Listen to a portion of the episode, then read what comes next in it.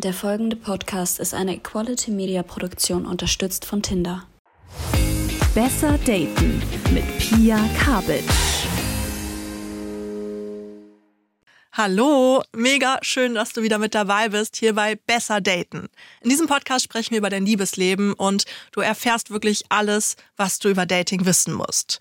Falls du mich noch nicht kennst, ich bin Pia Kabitsch, ich bin Psychologin, Dating-Expertin und Autorin von dem Bestseller It's a Date über die Psychologie des Datings. Besser Daten hat einen exklusiven Partner, der echt nicht passender sein könnte, nämlich die Dating-App Tinder. Wie du weißt, ich liebe Online-Dating und ich habe auch über Tinder schon viele tolle Menschen kennen und lieben gelernt und Tinder hat jetzt ein super cooles neues Feature. Deine Freunde können jetzt nämlich für dich nach potenziellen Matches suchen. Wie cool ist das bitte? Wie genau das funktioniert, das erkläre ich dir gleich. Wir starten jetzt erstmal inhaltlich durch. Ich freue mich mega auf diese Folge. Die ist nämlich ganz besonders, weil ihr mir ganz fleißig Fragen zu eurem Datingleben gestellt habt und ich die in dieser Folge beantworten werde. Und ihr habt mich zum Beispiel gefragt, ab wie vielen Dates man wissen sollte, ob eine Verbindung Beziehungspotenzial hat, was man gegen Einsamkeit tun kann und wie lange Single sein eigentlich normal ist. Also schon mal vielen, vielen Dank für eure ganzen Fragen. Super, super spannend und ich würde sagen, lasst uns da auch keine Zeit verlieren und direkt loslegen. Let's go. Okay, erste Frage. Warum verliebe ich mich nur in Leute, die ich wegen struktureller Umstände nicht haben kann? Also ich frage mich jetzt hier gerade, was in diesem Fall strukturelle Umstände heißt, aber am Ende ist das wahrscheinlich auch gar nicht so wichtig. Und man kann die Frage runterbrechen auf ein, warum verliebe ich mich nur in Leute, die ich nicht haben kann? Dieses Ich verliebe mich immer in Leute, die ich nicht haben kann, das ist ein Satz, der viel mit dem ängstlichen Beziehungstypen assoziiert wird. Vielleicht erinnerst du dich da an Folge 5, da haben wir ja ganz ausführlich über die verschiedenen Beziehungstypen gesprochen. Und falls du die Folge noch nicht kennst, ganz kurz, ne, angelehnt an die Bindungsstile nach John Bowlby wird in der Paarbindungsforschung zwischen drei verschiedenen Hauptbeziehungstypen unterschieden. Dem sicheren, dem ängstlichen und dem vermeidenden Beziehungstypen. Und um es jetzt mal ganz kurz zu machen, also wirklich ganz, ganz kurz, gerne dazu, wie gesagt, die fünfte Folge hören, unterscheiden sich diese drei Beziehungstypen hauptsächlich darin, wie groß ihr Bedürfnis nach Nähe und nach Verbindlichkeit ist. Die Ängstlichen wollen ganz viel Nähe und ganz viel Verbindlichkeit die Vermeider ja eher nicht so. Und das Spannende ist, dass sich die Ängstlichen häufig zu den Vermeidenden hingezogen fühlen und andersrum. Die beiden Beziehungstypen, die bestätigen sich nämlich gegenseitig, was sie so über sich und über Beziehungen im Allgemeinen denken. Der Vermeider denkt nämlich so, dass andere ihm immer mehr Nähe und Verbindlichkeit aufdrängen wollen, als ihm selbst lieb ist. Und die ängstliche Maus, die fühlt sich durch so einen Vermeider in ihrer Wahrnehmung halt bestätigt, dass sie immer mehr Nähe möchte, als die andere Person geben kann und sie dann halt am Ende auch eh im Stich gelassen wird. So, und wenn man jetzt als ängstlicher Beziehungstyp eine Person mit einem vermeidenden Beziehungstypen kennenlernt,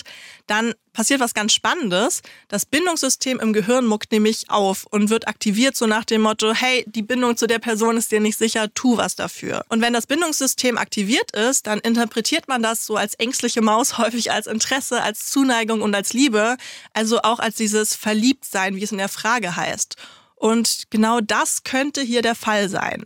Hier wäre es natürlich jetzt auch einmal spannend herauszufinden, ob du dich, also du als Person, die mir die Frage gestellt hast, auch in diese Person verliebt hättest, wenn du sie hättest haben können. Also wenn diese strukturellen Umstände, was auch immer das genau sein mag, es nicht gegeben hätte. Das, ja, weiß ich natürlich nicht. Wie man das als ängstlicher Beziehungstyp durchbrechen kann, das habe ich dir wirklich ausführlichst in der fünften Folge erklärt. Hör da super gerne nochmal rein. Und ich würde sagen, wir machen jetzt erstmal weiter mit der nächsten Frage. Da geht es nämlich auch ja, um so eine ähnliche Richtung und deswegen passt das ganz gut hier im Anschluss. Die Frage ist, kann man jemanden von sich überzeugen, wenn es eigentlich gut lief, aber er dann doch sagt, dass er gerade genug eigene Probleme hat und davor hat er nach Dates gefragt? Also ich finde, das klingt von der Formulierung irgendwie so, als ob er der Überzeugung ist, dass eine Beziehung irgendwie so krasse Probleme mit sich bringt, für die er gerade keinen Kopf hat, weil er ja schon genug eigene Probleme hat und allgemein irgendwie Beziehung für ihn voll Last bedeutet und er das als Gefahr sieht und halt nicht als irgendwie was Schönes, etwas Bereicherndes. Und das könnte auf einen vermeidenden Beziehungstypen hindeuten, deren Bedürfnis nach Verbindlichkeit und Nähe halt echt, ja, low ist. Und sein Verhalten beziehungsweise seine Aussage könnte auf so eine Distanzierungsstrategie hindeuten, wo es dann erfahrungsgemäß ehrlicherweise eher nach hinten losgeht, wenn du ihn überreden möchtest beziehungsweise von dir überzeugen möchtest. Also vermeidende Beziehungstypen sehen sich ja zwar auch irgendwie nach Bindung, haben aber Angst vor Verletzung und Schmerz, Stichwort Bindungsangst. Und sie ziehen sich deshalb an einem Punkt, wenn es ihnen zu serious wird, zu ernst wird oder zumindest ernster wird, oft zurück. Und an dem Punkt wenden sie dann sogenannte Distanzierungsstrategien an, um Abstand zwischen sich selbst und die andere Person zu bringen. Solche Distanzierungsstrategien können ganz unterschiedlich aussehen. Hier wäre es jetzt die Abwertung von einer möglichen Beziehung mit dir und halt diesen, dieser Vorsatz, ich habe gerade genug andere Probleme. So rechtfertigt er für sich, dass es besser wäre, keine Bindung einzugehen, beziehungsweise dich hier an der Stelle nicht weiter kennenzulernen und baut halt Distanz auf. Mit dir persönlich hat das wahrscheinlich gar nichts zu tun. So, und wenn du jetzt versuchst, die Person von dir zu überzeugen, so wie es ja in deiner Frage stand, indem du ihm vielleicht nochmal nahelegst, dass ein weiteres Kennenlernen oder dann auch eine Beziehung mit dir irgendwie eine super Idee wäre, weil es doch eigentlich voll gut lief und ihr euch jetzt auch schon so nahe gekommen seid, dann führt das wahrscheinlich eher dazu, dass die Angst bei ihm noch größer wird und er dann noch schneller wegrennt. Ne? Hier, Brudi muss los. Falls er wirklich Bindungsangst hat und das auch der Grund für sein Verhalten ist, ne, I don't know, sind ja auch nur Vermutungen, dann lässt sich das zwar überwinden, aber auch nur, wenn die betroffene Person, also er, das von sich aus möchte und da auch für sich eine Need sieht. Ne, es kann ja auch sein, dass er damit irgendwie ganz gut fährt und happy ist und sich gar keine Beziehung wünscht, beziehungsweise ihm dieser Wunsch gar nicht so bewusst ist. Und du könntest bei der Überwindung der Bindungsangst dann zwar so unterstützend helfen, aber am Ende liegt die ganze Arbeit halt bei ihm. Und halt auch eine Frage, die du dir so stellen solltest, ist, möchte ich das? Oder möchte ich vielleicht doch lieber jemanden kennenlernen, den ich halt nicht davon überzeugen muss, mich weiter kennenzulernen, beziehungsweise mit mir zusammen zu sein? Und dir vielleicht auch die Frage stellen, warum du überhaupt den Need hast, jemanden, der dich so ganz offensichtlich gerade nicht in seinem Leben haben will, dich nicht weiter kennenlernen möchte, von dir zu überzeugen. Das könnte halt auch ein Hinweis auf Verlustangst sein, die eher dem ängstlichen Beziehungstypen zugeordnet wird. Aber dazu auch gerne die Folge 5 nochmal hören. Okay, aber jetzt mal weg von den Beziehungstypen hin zur nächsten Frage.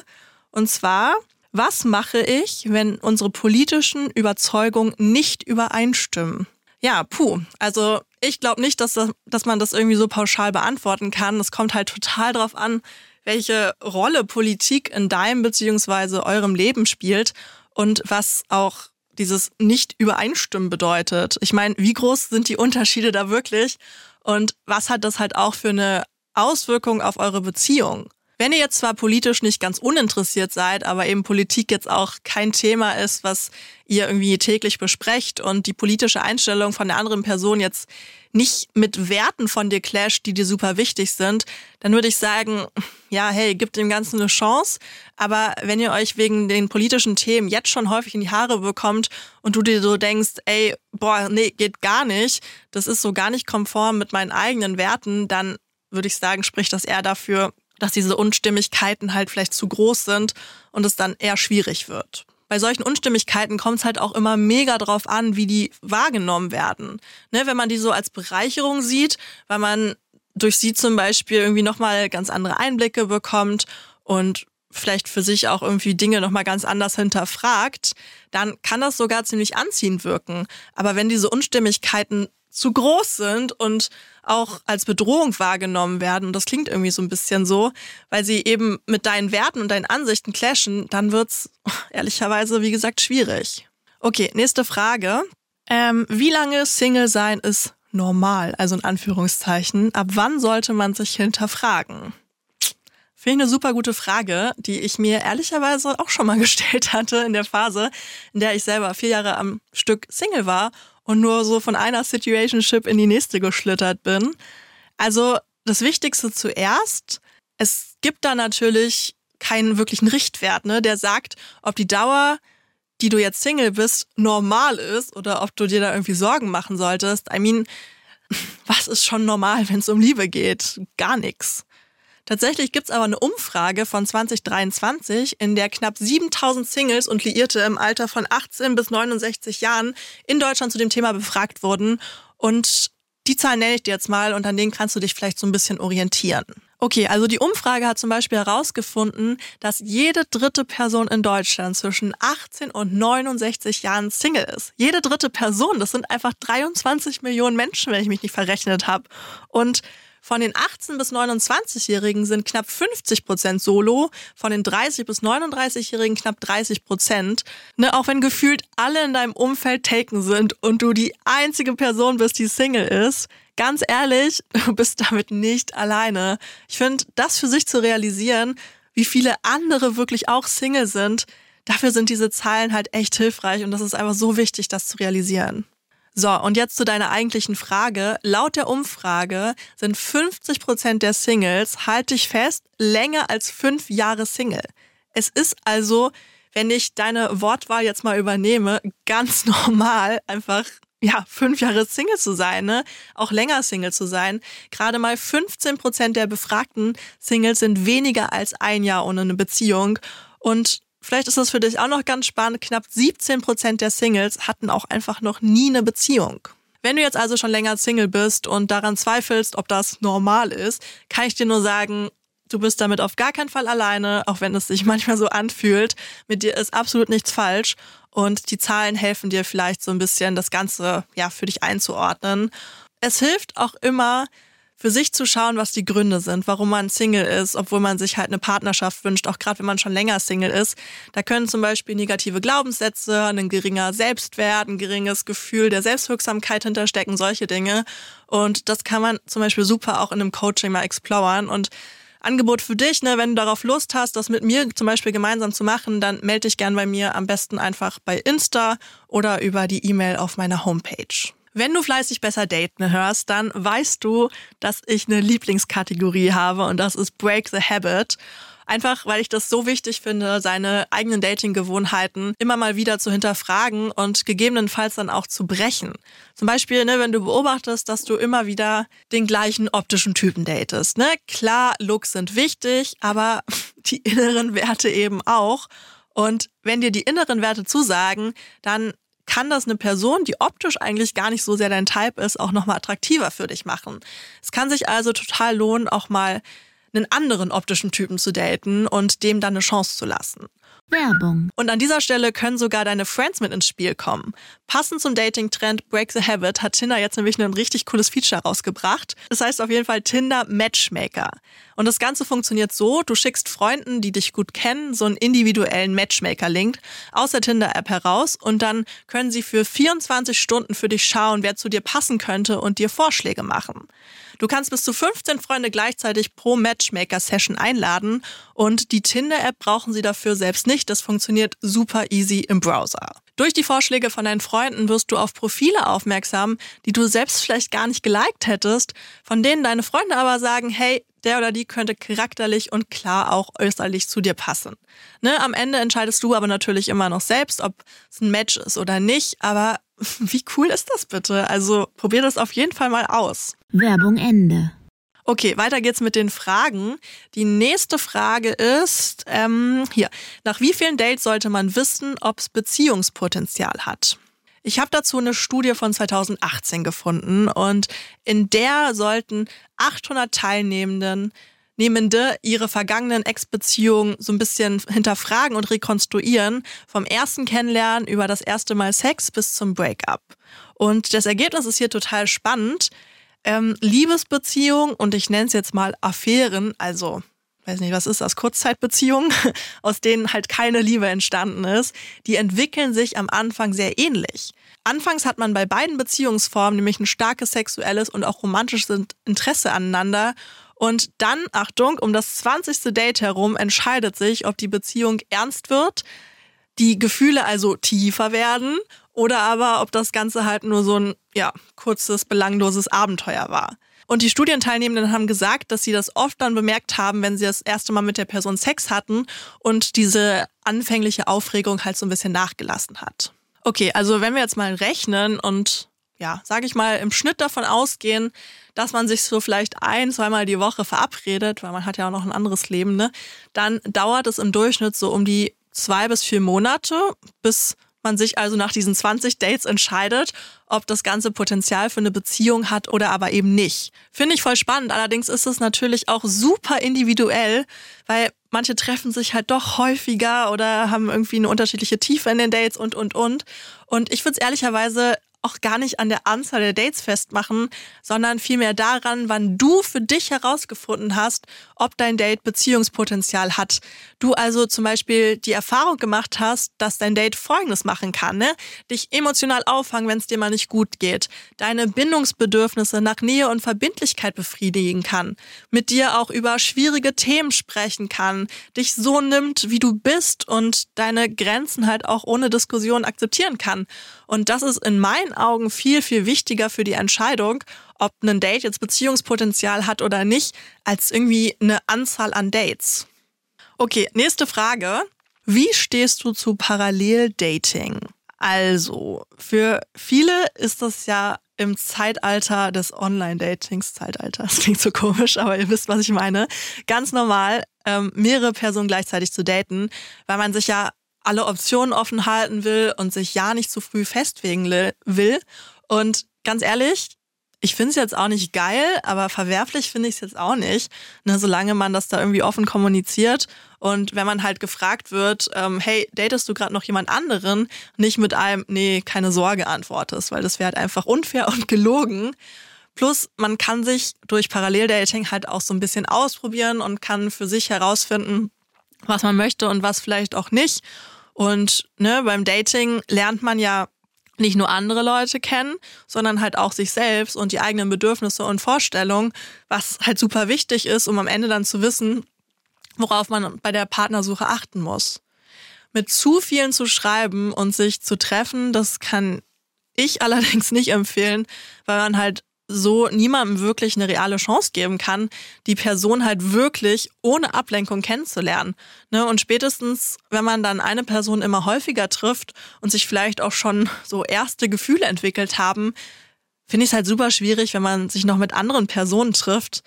Ich meine, warum auch, ne? Und hier muss man halt auch voll aufpassen, weil das halt, ja, ein falsches Signal senden könnte. Und ganz wichtig, vielleicht sogar mit das Wichtigste, wenn man verschiedene Personen parallel datet, ist halt Respekt. Ne? Am Ende verliert man, wenn man mehrgleisig datet, immer an einigen Personen das Interesse, während sich halt eine Verbindung mit einer Person, auch vielleicht mit zwei Personen irgendwie weiter vertieft. Und an dem Punkt finde ich es dann super wichtig, nicht einfach zu ghosten, sondern sich wirklich von diesen Personen zu verabschieden, ne?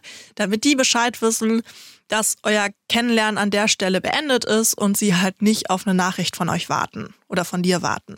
Und ansonsten würde ich sagen, konzentrier dich beim Dating ja auf eine, höchstens auf zwei Personen, gib denen eine reale Chance und wenn es nichts wird, dann kannst du dich ja weiter umschauen auf der Dating-App. Ne? Es ist ja auch nicht so, dass es jetzt nur ganz, ganz wenige Personen gibt, die zu dir passen könnten und du was verpasst, wenn du nicht parallel datest. Am Ende musst du das natürlich selbst für dich wissen.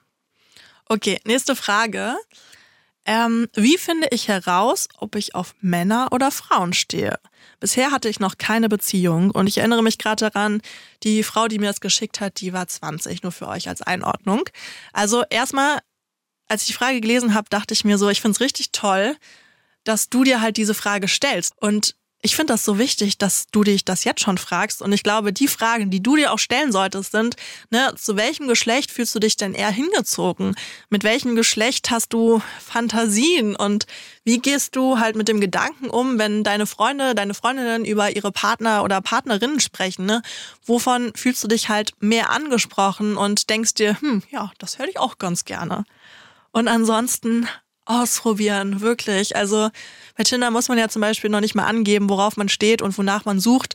Und man kann sich einfach Frauen und Männer anzeigen lassen. Und da kann man sich dann ganz easy mal umschauen und auf Dates gehen und da herausfinden, worauf man steht. Dafür ist Dating halt wirklich super, ne? Um einmal natürlich andere Menschen kennenzulernen, aber eben halt auch, um sich selbst kennenzulernen und um herauszufinden, was man selber irgendwie anziehend findet, aufregend findet und wen oder was einen interessiert. Gucken wir, was die nächste Frage ist. Uh, ich glaube, mit der nächsten Frage können auch echt viele relaten. Die ist ein bisschen länger.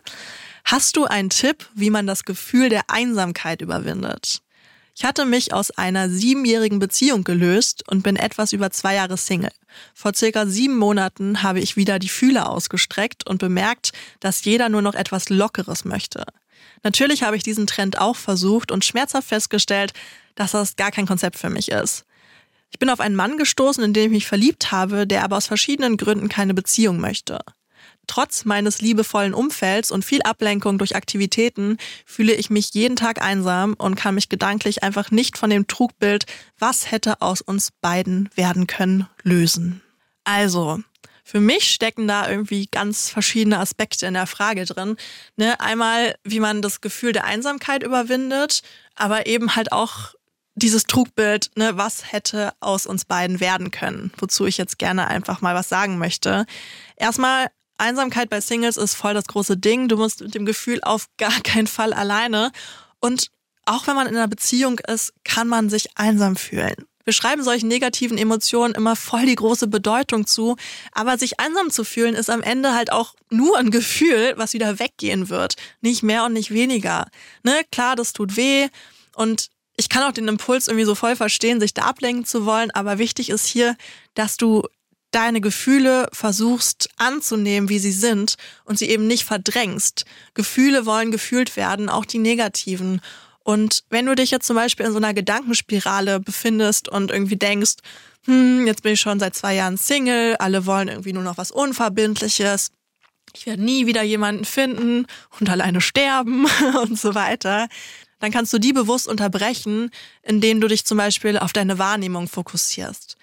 Du kannst dich so dann fragen, okay, hey, was sehe ich hier gerade um mich herum? Und dann fünf Sachen nennen. Was rieche ich? Was schmecke ich? Wie fühlt es sich gerade an, auf dem Boden zu stehen oder auf dem Sofa zu liegen, etc. Und dann würde ich im Nachgang auch mal schauen, ob diese Gedanken, die du da hast, überhaupt valide sind. Ne? Wirst du wirklich nie wieder jemanden finden und möchte wirklich jeder nur noch was Lockeres? Die Zahlen von Tinder sagen nämlich zum Beispiel was anderes. Da ist Beziehung so das Relationship Goal, was am häufigsten angegeben wird. Und was auch noch ganz wichtig ist, ne, klar, es gibt Faktoren, die du nicht beeinflussen kannst, aber du kannst es selbst in die Hand nehmen, etwas gegen deine Einsamkeit und für deinen Wunsch nach einer Beziehung zu tun. Und hey, es ist ja auch voll die wichtige Erkenntnis, dass du kein Interesse an was Unverbindlichem hast. Fühle ich, geht mir genauso. Und noch ganz kurz zu diesem Was wäre gewesen, wenn Gedanken. Ähm, dass man das in so einer Situation denkt, das ist ganz normal. Ne? Am Ende von der Beziehung weiß man halt so, hey, man hat es versucht, ähm, es hat nicht funktioniert, aber wenn eine Kennenlernphase endet, ohne dass man jemals in einer Beziehung mit der Person war und man sich dann auch noch verliebt hatte, dann kann man damit eben nicht so leicht abschließen. Ne? Man malt sich dann halt so eine absolute Traumbeziehung mit der anderen Person aus und denkt, dass es bestimmt alles richtig, richtig geil gelaufen wäre, wenn man dann zusammengekommen wäre und wenn man dem eine Chance gegeben hätte. Das Ding ist aber, dass diese Traumwelt, die man sich da so im Kopf zusammenspinnt, halt im Endeffekt wahrscheinlich nichts mit der Realität zu tun gehabt hätte und man halt auch echt lange in dieser Illusion von dieser perfekten Beziehung mit der anderen Person hängen bleibt, was klar super belastend sein kann, gerade wenn das dann halt auch die letzte Verbindung war. Aber auch hier, es geht vorbei, besonders wenn du neue Männer kennenlernst, die dich interessieren und du merkst, hey, es gibt ja da doch noch Menschen da draußen, die so wie ich eine feste Beziehung suchen. So viel dazu. Nächste Frage. Sollte man aktiv suchen oder sich doch lieber finden lassen? Ich finde die Frage tatsächlich ziemlich spannend, weil da ja so dieser Mythos dahinter steckt, dass man nur loslassen muss, man muss nur aufhören zu suchen und dann kommt der passende Partner, die passende Partnerin, ähm, ja, auf so einem weißen Ross, so dahergeritten. Also jetzt mal übertrieben gesagt, aber diese Story hört man ja immer mal wieder. Und klar, sowas passiert natürlich auch wirklich mal, aber eben längst nicht so häufig, wie uns das vorkommt. Das Ding ist nämlich, wenn sowas passiert, dann ist das halt eine Story, die wir gerne erzählen. Klingt halt irgendwie romantischer als, ja, ich habe ein bisschen verzweifelt irgendwie die halbe Stadt gedatet, um Liebe zu finden.